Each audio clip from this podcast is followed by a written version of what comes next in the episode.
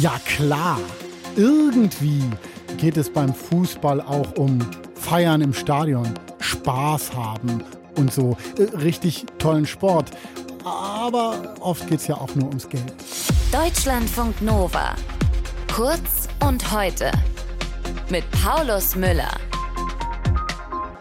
Heute 18 Uhr ist Schluss mit Geld ausgeben, dann ist Schluss mit Millionen rumschieben, zumindest für die Bundesliga-Vereine. Dann schließt nämlich der Transfermarkt. Martin Schütz aus der Deutschlandfunk Nova Redaktion.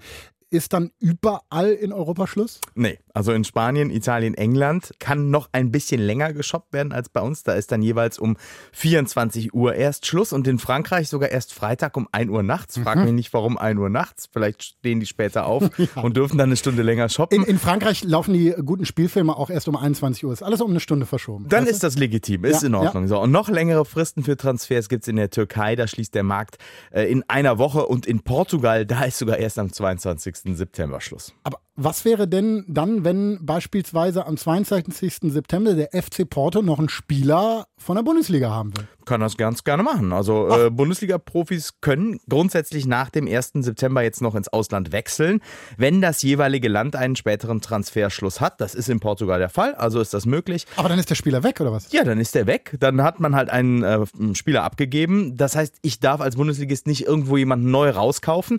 Ich darf nur jemanden verpflichten, der vertragslos ist, also quasi arbeitslos ist. Das ist legitim, aber irgendjemanden kaufen geht dann erstmal nicht, bis die neue Transferperiode beginnt.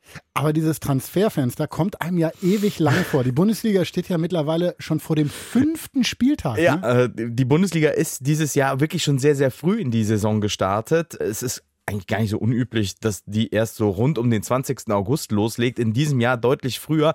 Wir haben ja noch eine Fußball-Weltmeisterschaft in Katar und die hat ja so einen völlig kruden Termin. Also ja. es ist nicht nur ein kruder Austragungsort, es ist auch ein kruder Termin.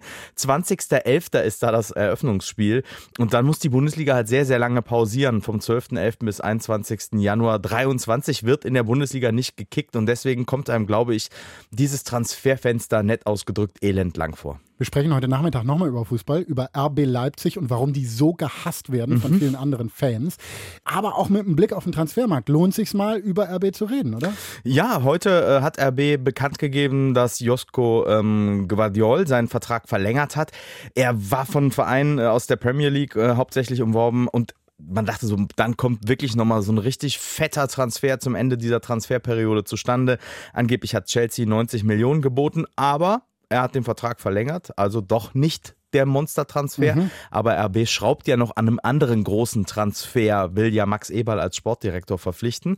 Und er ist kein Spieler, sondern ein Sportfunktionär, der noch bei Gladbach unter Vertrag steht. Da gibt es keine Transferperioden. Also ist man da munter noch am Schachern und am Hin- und Herdrücken. Und äh, das kann halt noch dauern, bis äh. das Ding unter Dach und Fach ist. Ab 18 Uhr heute Shoppingtour vorbei für Bundesliga-Vereine und die Spieler. Martin Schütz war das mit Infos. Deutschlandfunk Nova. Kurz und heute.